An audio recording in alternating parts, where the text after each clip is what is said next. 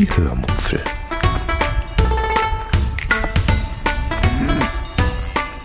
Aus dem Tagebuch einer Allgäuerin.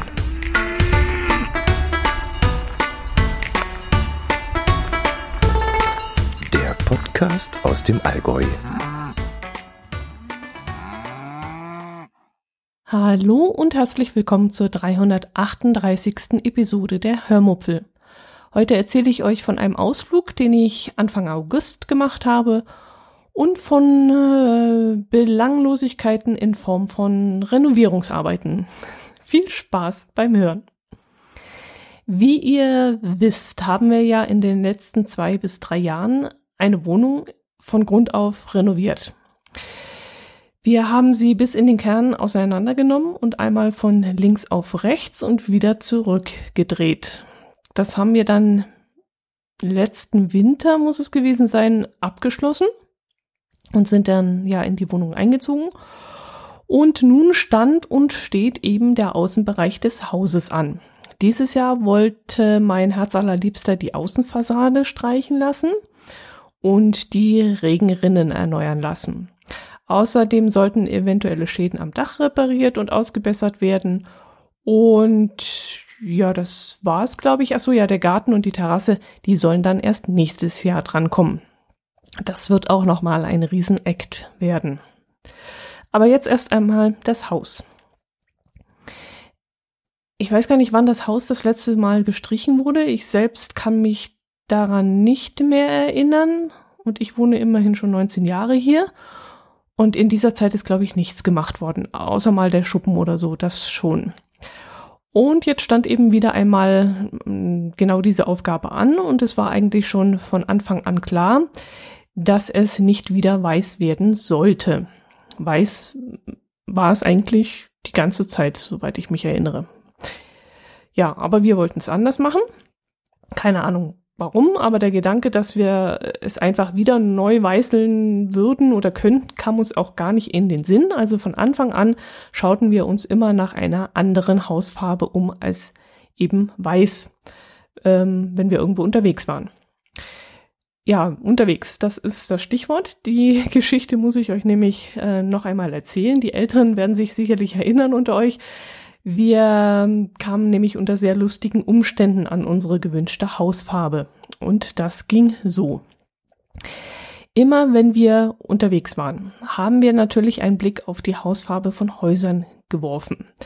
Das ging dann immer so ab, dass wir zum Beispiel im Auto saßen und durch die Gegend fuhren und dann irgendjemand von uns, meistens mein Herz allerliebster, plötzlich sagte, schau mal da, die Farbe, die ist doch nicht schlecht, vielleicht ein bisschen weniger intensiv, aber sonst sieht die richtig gut aus. Oder ja, so lief das eigentlich meistens. Und bevor ich dann überhaupt kapierte, welches Haus er meinte, waren wir dann aber meistens schon daran vorbei. Und dann sind wir auch teilweise umgedreht, sind zurückgefahren, blieben dann von dem Haus stehen, schauten dann sehr interessiert das Haus an. Und es hätte wirklich nicht viel gefehlt und wir hätten auch das eine oder andere Foto davon gemacht.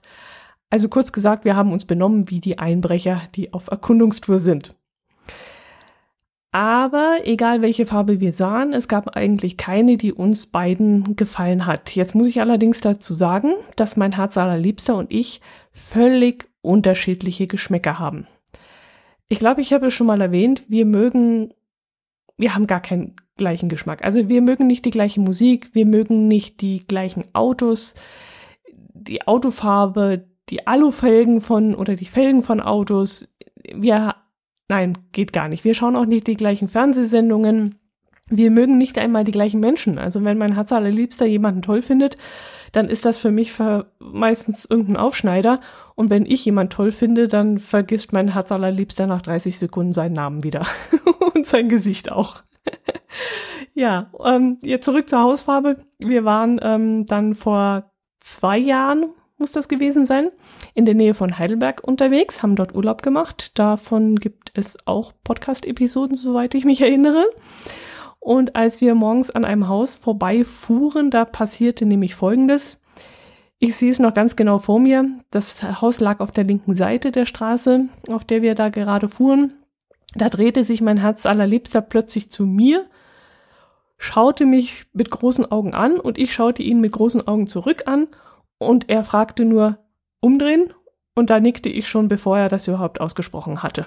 Also wir hatten da ein Haus gesehen, das uns so super gefallen hat, dass sofort klar war, wir müssen uns das jetzt merken und anschauen und fotografieren und das war genau die Hausfarbe, die wir haben wollten. Ja, wir drehten dann also um, fuhren zu diesem Haus zurück und starten es an. Es war ein Neubau. Es hatte einen sehr hellen beigen Anstrich. Die Morgensonne, es war glaube 9 Uhr, 9.30 Uhr oder so, strahlte es gerade so herrlich von der Seite aus an. Und dieses Licht auf der Fassade, das schien so, ja, die Farbe, die schien so weiß oder beige oder gelb oder rosa zu sein. Wir konnten es gar nicht richtig definieren. Und die Fensterleibungen, die waren weiß gestrichen. Die Rollläden, die waren grau. Die Regenrinnen waren aus Edelstahl. Und vor dem Haus wurde gerade gepflastert und die Pflastersteine waren in einem etwas dunkleren Grau gehalten.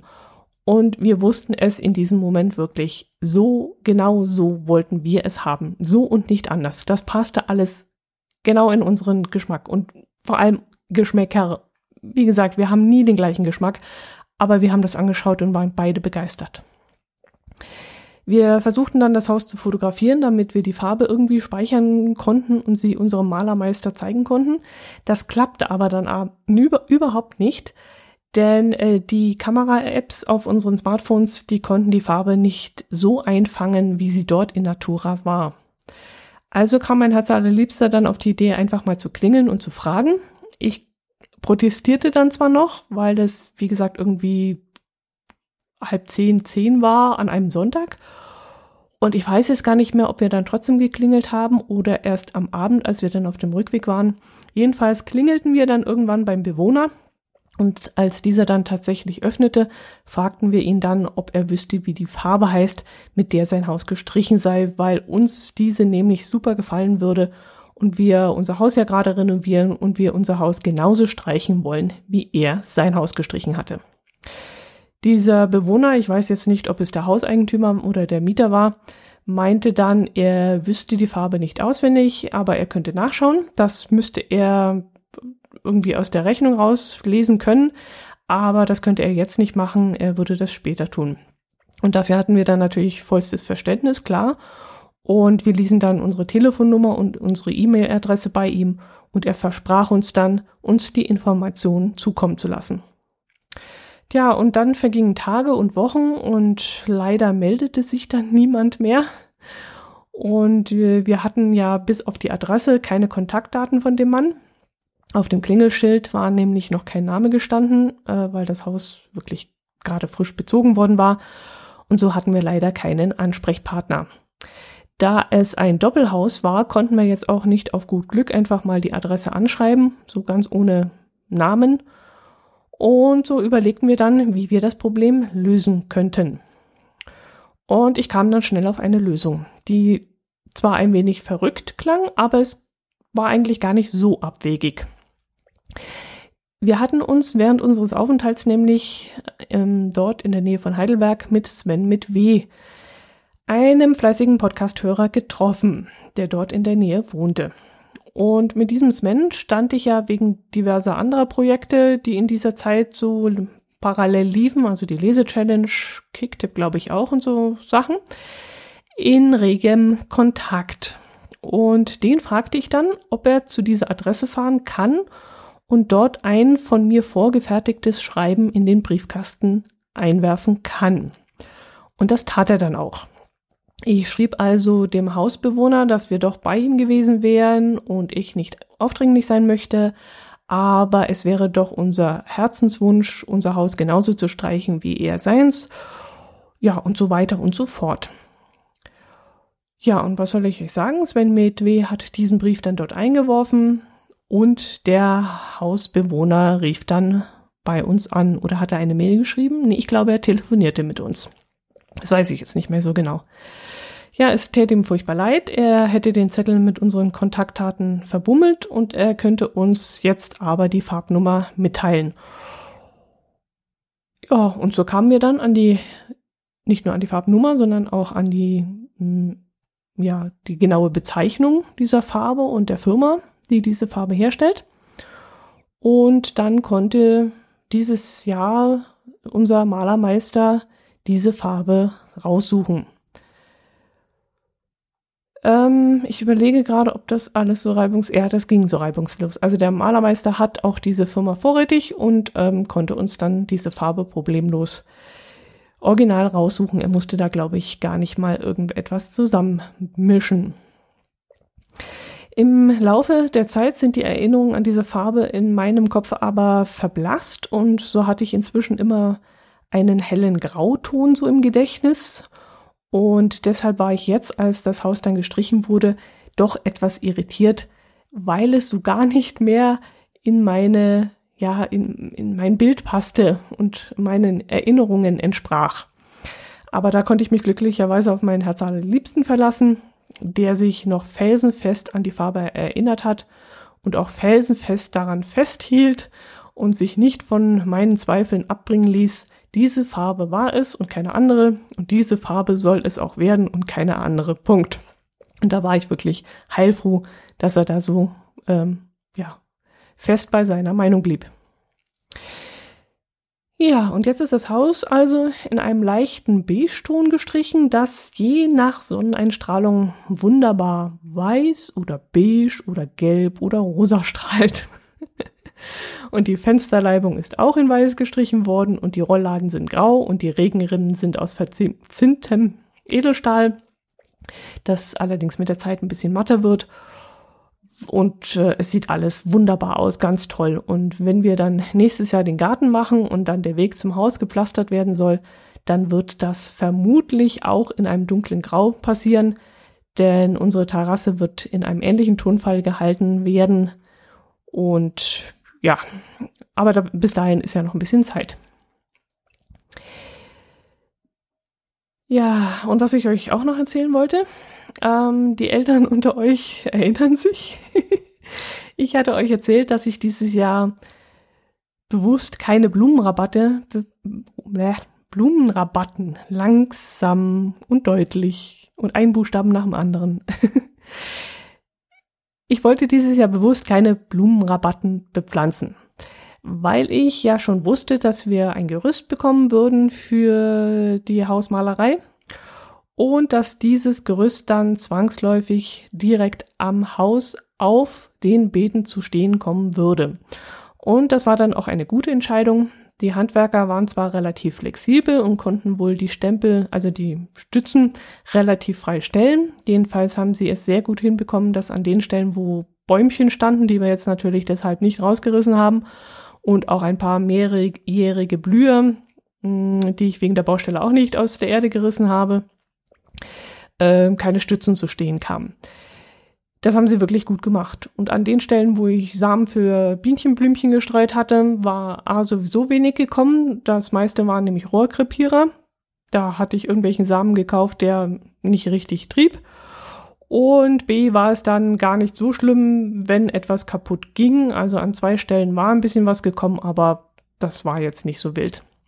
Aber sie haben sich wirklich sehr viel Mühe gegeben und haben dort, wo es gerade so schön, richtig schön blühte und große Pflanzen standen, zum Beispiel an der Malve oder Stockrose. Ich bin immer noch nicht drauf gekommen, was das für eine Pflanze ist. Ähm, an dieser Stelle haben sie nichts hingestellt. Und ja, da wo meine Kartoffeln zum Beispiel sind, die waren Gott sei Dank schon verblüht. Und ich denke mal, da diese unter der Erde liegen, ist ihnen auch nichts passiert. Das werde ich dann später sehen, wenn das Gerüst wieder weg ist und ich mal in der Erde buddel. Gut, jetzt ist die Renovierungsgeschichte doch schon etwas länger geworden. Jetzt überlege ich, ob ich euch noch von meinem Ausflug nach Augsburg erzählen soll. Ist ja eigentlich schon eine Weile her und ich hatte davon ja auch schon im Minicamperin-Podcast gesprochen. Allerdings eher oberflächlich, weil es dort ja hauptsächlich ums Campen geht und nicht um die Sehenswürdigkeiten, die ich angeschaut habe. Vielleicht sollte ich deshalb, ah, jetzt weiß ich auch nicht, Ach, ich fange einfach mal an. Wird schon werden. Ja, setze ich mich gleich nochmal aufrecht hin, wenn es doch noch länger dauert. Mm, ich musste wieder einen Tag Kurzarbeit nehmen. Und glücklicherweise war das ein Freitag. Und deshalb beschloss ich, nach Augsburg zu fahren, um dort von Freitag bis Sonntag zu verbringen. Am Donnerstagnachmittag teilte mir hm, mein Chef dann mit, dass ich den Montag und Dienstag auch noch frei nehmen soll. Das fand ich dann eher so mäh, denn hätte ich das gewusst, wäre mein Ziel ein anderes geworden. Aber in dem Moment hatte ich äh, schon einen Stellplatz in Augsburg gebucht und wollte dort nicht mehr absagen. Also blieb es bei Augsburg. Auf Augsburg war ich gekommen, weil wir dort schon einmal mit der Mini Lancelot AK Silke eine Fahrradtour am Lech und an der Wertach entlang gemacht hatten und mir das Ganze damals so dermaßen gut gefallen hat, dass ich das noch einmal machen wollte. Dann allerdings alleine, so dass ich dann immer stehen bleiben konnte, wann, wo und wie lange ich wollte. Es gab nämlich auf der Strecke so viel zu sehen, da hätte ich fast eigentlich mehr gestanden als gefahren. Gesagt, getan. Ich suchte mir also einen Campingplatz raus, rief dort an und bekam dann gleich einmal eine Absage um die Ohren gehauen. Die Frau am Telefon war zwar freundlich, teilte mir aber ein wenig mh, mm, ja, von oben herab mit, dass sie bis Ende August selbstverständlich ausgebucht seien und auch wegen Corona gar keine Stellplätze mehr vergeben könnten, weil man ja die Abstandsregeln beachten sollte und so weiter. Ich hatte zwar gelesen, dass die bayerischen Campingplätze alle Plätze belegen dürfen, also nicht nur jeden zweiten, aber im Nachhinein war mir dann schon klar, dass mit komplett belegtem Platz die Hygieneverordnungen in den Sanitärhäusern natürlich gar nicht eingehalten werden können. Dort müsste ja eigentlich rein theoretisch, nee, auch praktisch, jedes zweite Waschbecken abgeklebt werden. Und wenn der Platz dann komplett belegt wäre, würden sich ja vor dem Waschhaus vermutlich Schlangen bilden. Denke ich jetzt mal. Ich rief dann nicht sehr optimistisch den zweiten Campingplatz an. Campingpark Augsburg, Bella Augusta. Und dort wurde mir ganz fröhlich geantwortet, dass es überhaupt kein Problem sei. Ich könne natürlich kommen, man würde schon noch einen Platz für mich finden. Tja, und ich buchte dann eben zwei Übernachtungen. Zahlte zwar nichts an, aber mein Wort gilt und wenn ich zusage, will ich nicht wegen irgendeiner Befindlichkeit wieder absagen. Mit anderen Worten, auch als ich dann erfuhr, dass ich Montag und Dienstag auch noch frei habe, äh, wollte ich das Ganze nicht umdisponieren und alles umwerfen. Unter anderem eben deshalb, weil ich da schon zugesagt hatte. Gut, ich fuhr dann Freitag früh zu Hause los, nachdem ich mein Caddy fertig geladen hatte. Ähm, Reisetasche rein, Lebensmittel rein, Pedelec hinten auf den Fahrradständer drauf und los konnte es gehen. Ich fuhr auf dem direkten Weg dorthin, denn mein Plan war, am Morgen gleich mit einer Fahrradtour dort zu starten. Um circa 9 Uhr war ich dann auch schon auf dem Campingplatz und konnte dann auch gleich einchecken und mich auf meinen Stellplatz aufbauen. Das fand ich auch sehr nett, dass das schon möglich war. Und gegen 10 Uhr war ich dann so weit, dass ich mit dem Pedelec losfahren konnte. Es war auch schon richtig schön mollelig warm, als ich dann losfuhr und der Tag sollte noch heißer werden.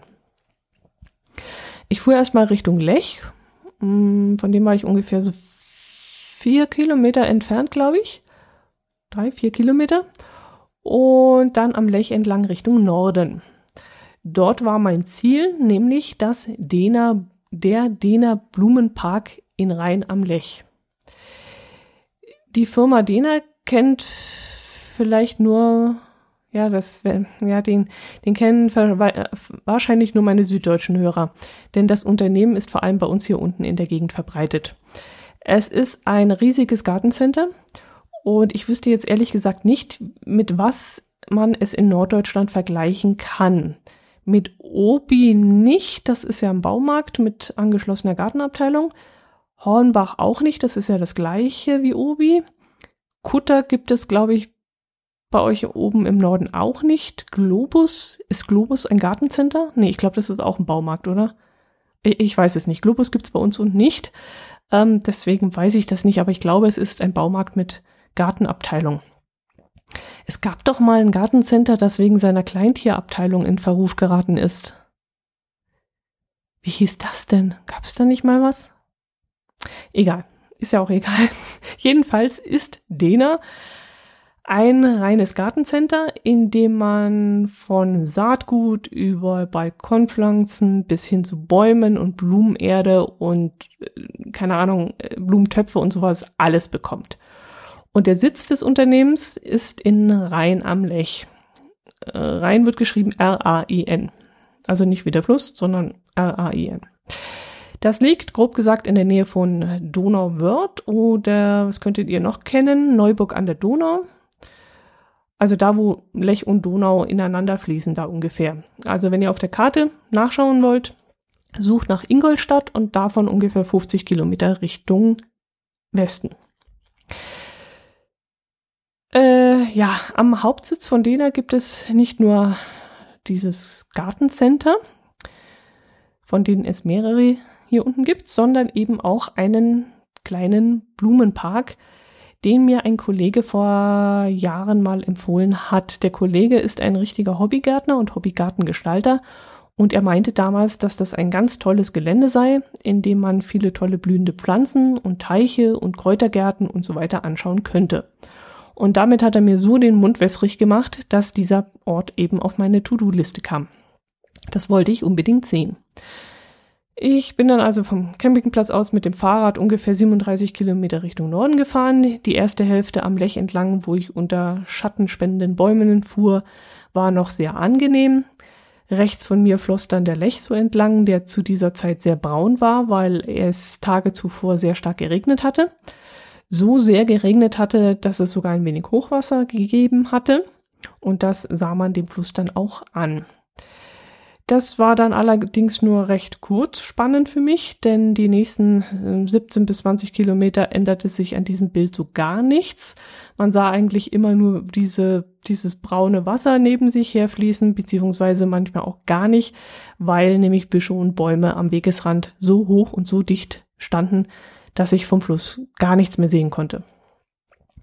Nach ungefähr der Hälfte des Weges wurde ich dann aber von meinem GPS über den Lech geleitet und ab da fuhr ich dann durch eine für mich interessantere Gegend. Zwar musste ich dann durch die pralle Sonne fahren, aber ich wurde dabei aufs angenehmste abgelenkt, denn es gab am Wegesrand einiges zu entdecken. Es wechselten sich nämlich ein Feld nach dem anderen ab. Da gab es Kartoffelfelder, manche noch grün, andere gelb, die nächsten schon abgeerntet. Dann gab es Getreidefelder und zwar nicht kilometerlang eine einzige Sorte, wie ich das jetzt aus meinem Norddeutschland-Urlaub kenne, sondern immer wieder etwas anderes. Da gab es Weizen und Hafer und ich erkannte Nee, Roggen und Gerste muss ich immer etwas überlegen. Jetzt warte mal, aber ich glaube, es war Roggen, der da wuchs. Gerste hat, glaube ich, die längeren Härchen da dran, an der Frucht. Dann gab es natürlich die obligatorischen Maisfelder.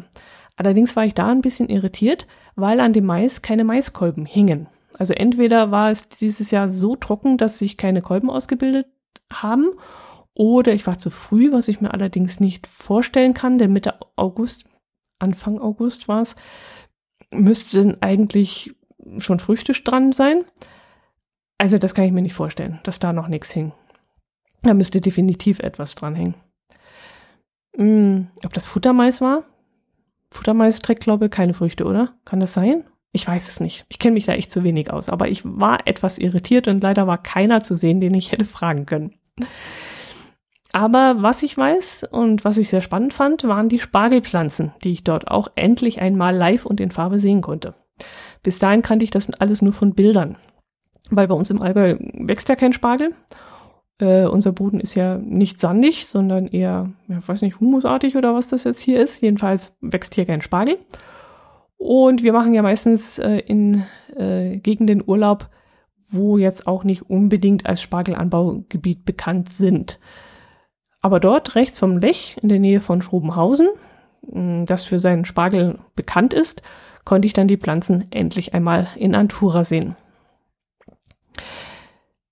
Äh, ja, Mitte, Ende Juni endet ja die Spargelernte und dann dürfen die Pflanzen weiter wachsen und dann gibt es so grüne, puschlige Sträucher, die dann äh, im Herbst gelb werden und dann austrocknen. Und wenn das soweit ist und die völlig durchgetrocknet sind, so im Oktober ungefähr, werden die Sträucher dann, also dieses Kraut, abgeschnitten und verbrannt, ähnlich wie bei Kartoffeln. Und dann können dann im nächsten Jahr im Frühjahr wieder neue Sprossen wachsen, die Starkelspangen eben. eben. Und diese ähm, äh, grünen Sträucher, also dieses Spargelkraut, das habe ich da während der Fahrt, wie gesagt, zum ersten Mal gesehen. Hm, kannte ich eben noch nicht. Ja, ich bin gerade irritiert. Ich habe gerade einen Blick auf die Uhr geworfen und dachte mir, Mensch, mir rast die Zeit davon und ich bin noch nicht mal beim Dena angekommen. Naja, egal. Ich kam dann irgendwann bei Dena an und mir war heiß und ich hatte Durst und ein Hüngerchen stellte sich dann auch langsam ein. Keine guten Voraussetzungen für einen entspannten Spaziergang durch einen Blumenpark. Aber ich war ja so neugierig und deshalb habe ich mich trotzdem gleich durchgeschlagen äh, durch dieses Gartencenter. Ich habe dann erstmal das Fahrrad angekettet, bin dann durch diesen Eingangsbereich des Gartencenters gelaufen und schnurstracks durch und hinten gleich wieder raus, wo sich eben dieser Park befindet. Dort spazierte ich dann erst einmal durch diese gleißende Sonne und wünschte mir in dem Moment, dass es genügend schattige Plätzchen dort gibt, in denen ich dann Schutz vor der Hitze finden konnte. Und die gab es dann glücklicherweise auch. Über das ganze Gelände waren dann so kleine schattige Inseln in Form von irgendwelchen Baumgruppen oder Pavillon, Pavillons, Pavillons oder Büschen verteilt, äh, wo ich mich dann hinstellte und die umliegenden Sehenswürdigkeiten dann anschauen konnte. Ich hatte es mir allerdings ein bisschen anders vorgestellt, als es dann schließlich war. Wie erkläre ich das jetzt? Also ich dachte, ich würde dort riesige Blumenrabatten finden, ähnlich wie zum Beispiel auf der Insel Mainau. Also riesige Beete in den unterschiedlichsten Formen mit den schönsten Blumen, die es halt so gibt. Alles, was man so in Töpfen kaufen kann als Verbraucher und auch noch vieles darüber hinaus, was man allgemeinhin nicht kennt, was einem aber Appetit machen soll, sie dort eben bei Dena kaufen zu können. Und das gab es dort nicht unbedingt. Der Blumenpark, der war eher so eine Art Park, wie man ihn auch in jeder beliebigen Stadt finden kann, mit Büschen und Bäumen und Wiese und Spazierwegen und Pavillons und Skulpturen stand da auch rum. Und naja, gut, in einer Ecke gab es einen kleinen Teich, in dem Fische schwammen und dieser Bereich war dann so ein bisschen wie ein japanischer Garten gestaltet. Davon unterschied er sich dann doch von städtischen Gärten und Parks. Mm, in einer anderen Ecke gab es dann einen Bereich, in dem Kräuter angepflanzt waren, die man dann auch anfassen und auch kosten durfte. Das, da war allerdings nicht mehr viel zu sehen, vielleicht wegen der Trockenheit oder wegen Corona. Denn am Eingang äh, des Parks stand nämlich ein Schild, dass im Frühjahr wegen Corona nicht alles gepflanzt werden konnte, wie das sonst in den Jahren davor so üblich gewesen war. Man hätte deswegen mehr auf bienenfreundliche Blumen gesetzt Allerdings muss ich ehrlich sagen, davon habe ich jetzt auch nicht allzu viel gesehen. Jedenfalls nicht in der Üppigkeit, wie ich es mir in diesem Moment erhofft habe. Ich war dann innerhalb von vielleicht fünf Minuten am anderen Ende des Parks angekommen, wo auf einer kleinen Anhöhe dann auch noch einmal ein Pavillon stand und ein Schild. Und auf diesem Schild stand dann, dass ich von dort aus das ganze Gelände des Parks und die Silhouette von Rhein sehen könnte. Und da war ich dann erstmal enttäuscht, denn das, was ich da überblicken konnte, war nicht allzu viel und ich dachte mir dann in dem Moment, wegen dem bisschen bist du jetzt 37 Kilometer durch die Hitze geradelt, das hat sich ja mal überhaupt nicht gelohnt. Aber dann spazierte ich weiter und plötzlich sah ich dann linker Hand eine kleine rote Brücke über einen Bach. Und da bin ich dann rüber und dann stand ich plötzlich im zweiten Teil des Geländes, in dem es ein wenig urwüchsiger war als im vorderen Bereich. Dieser Teil nennt sich dann wohl auch Naturlehrgarten und dort fanden vor dem Bösen See auch Führungen von sogenannten Umweltbildnerinnen statt. Das finde ich mal ein lustiges Wort. Umweltbildnerinnen. Im Moment natürlich nicht. Ging ja nicht ähm, obwohl man hätte es vielleicht mit Abstand und kleine Gruppen machen können, aber warum auch immer, diese Führungen fanden da in dem Moment nicht statt. Ich bin dann trotzdem durchspaziert und habe dort dann die heimische Pflanzenwelt äh, auf geballtem Raum anschauen können.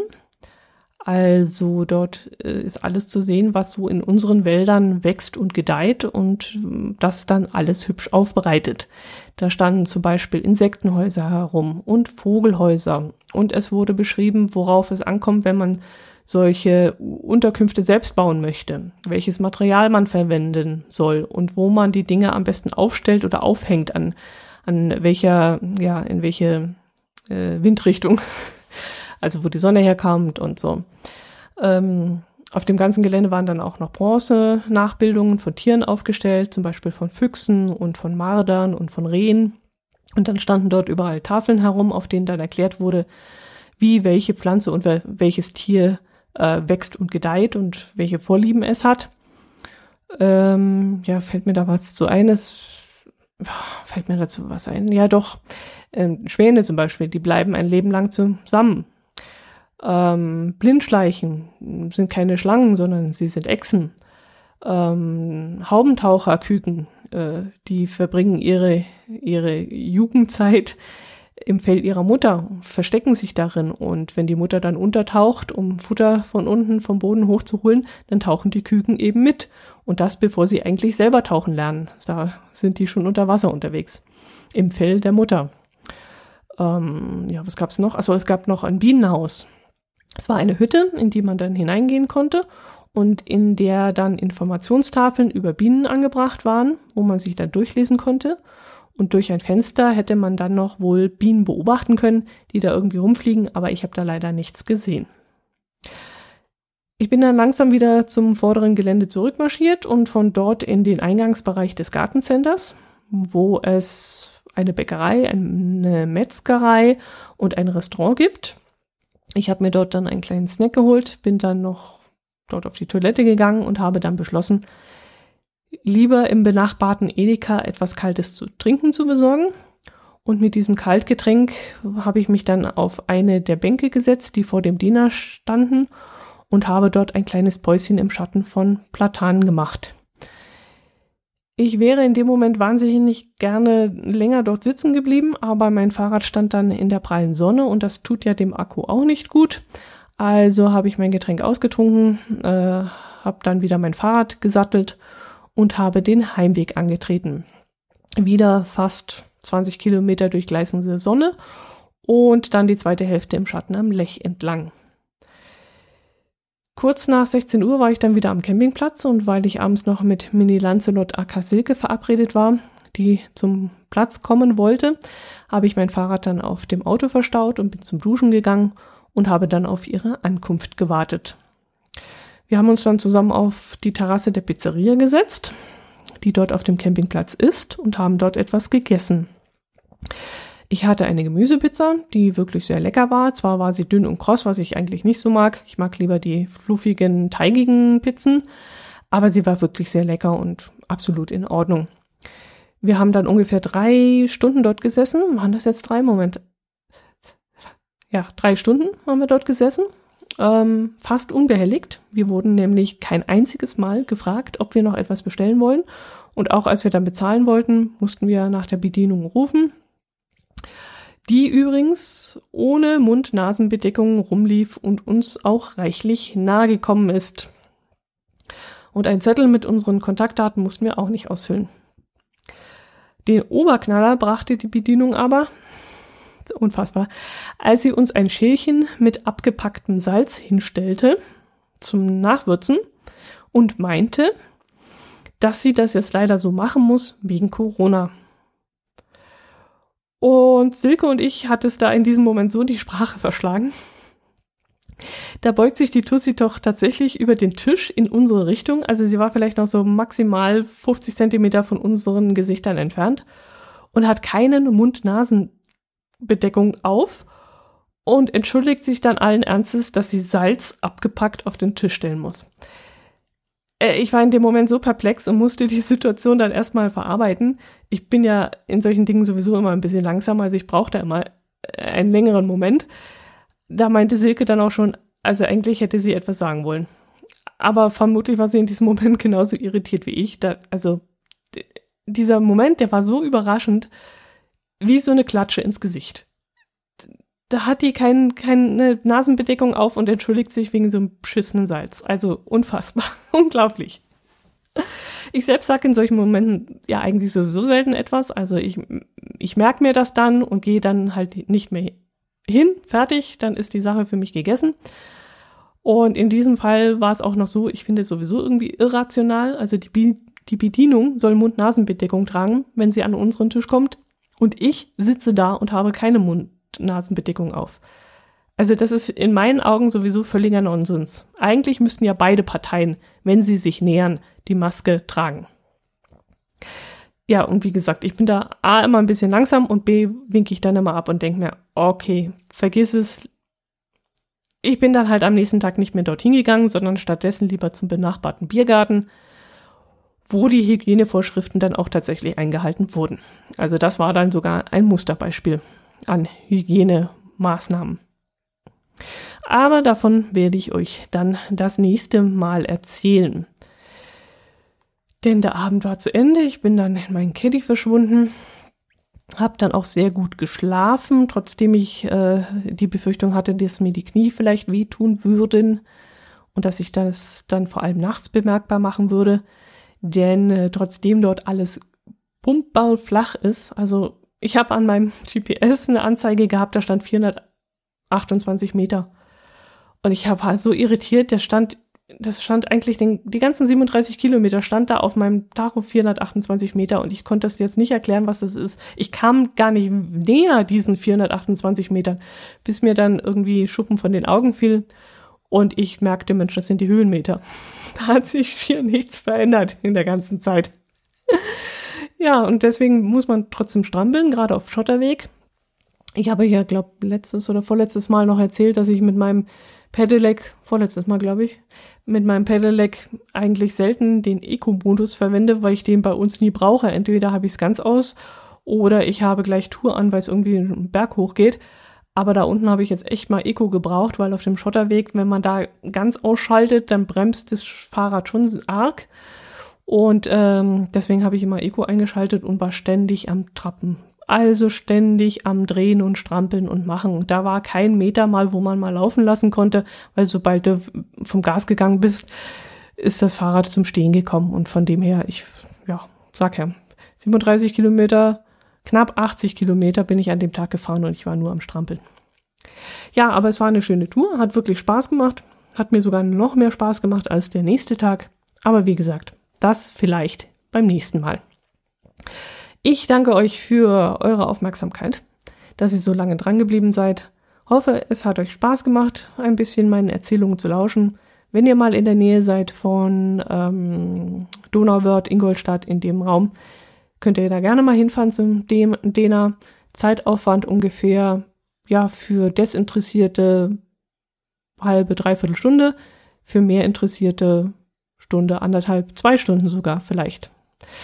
Okay, das war's jetzt. Ihr seid erlöst, macht es gut. Danke euch und bleibt gesund. Servus.